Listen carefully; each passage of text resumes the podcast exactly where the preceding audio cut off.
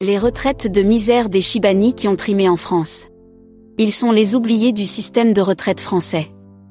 Ayant quitté leur pays dans des circonstances difficiles à l'époque de la colonisation, les Chibani ont durement travaillé dans des secteurs comme les mines et la voirie, peu valorisants sur le plan des salaires et donc des retraites.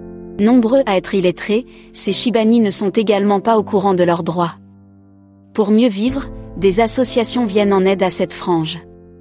C'est le cas de l'association Le Café Social de Metz. La situation est effrayante.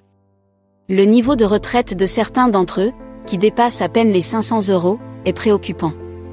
D'autres sont en situation de handicap et ne connaissent pas leur droit à un accompagnement plus adapté, témoigne Laura Tared, la présidente de l'association, qui s'est confiée au blog Bondiblog.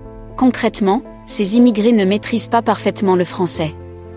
Cela est un obstacle de taille pour accéder à l'information.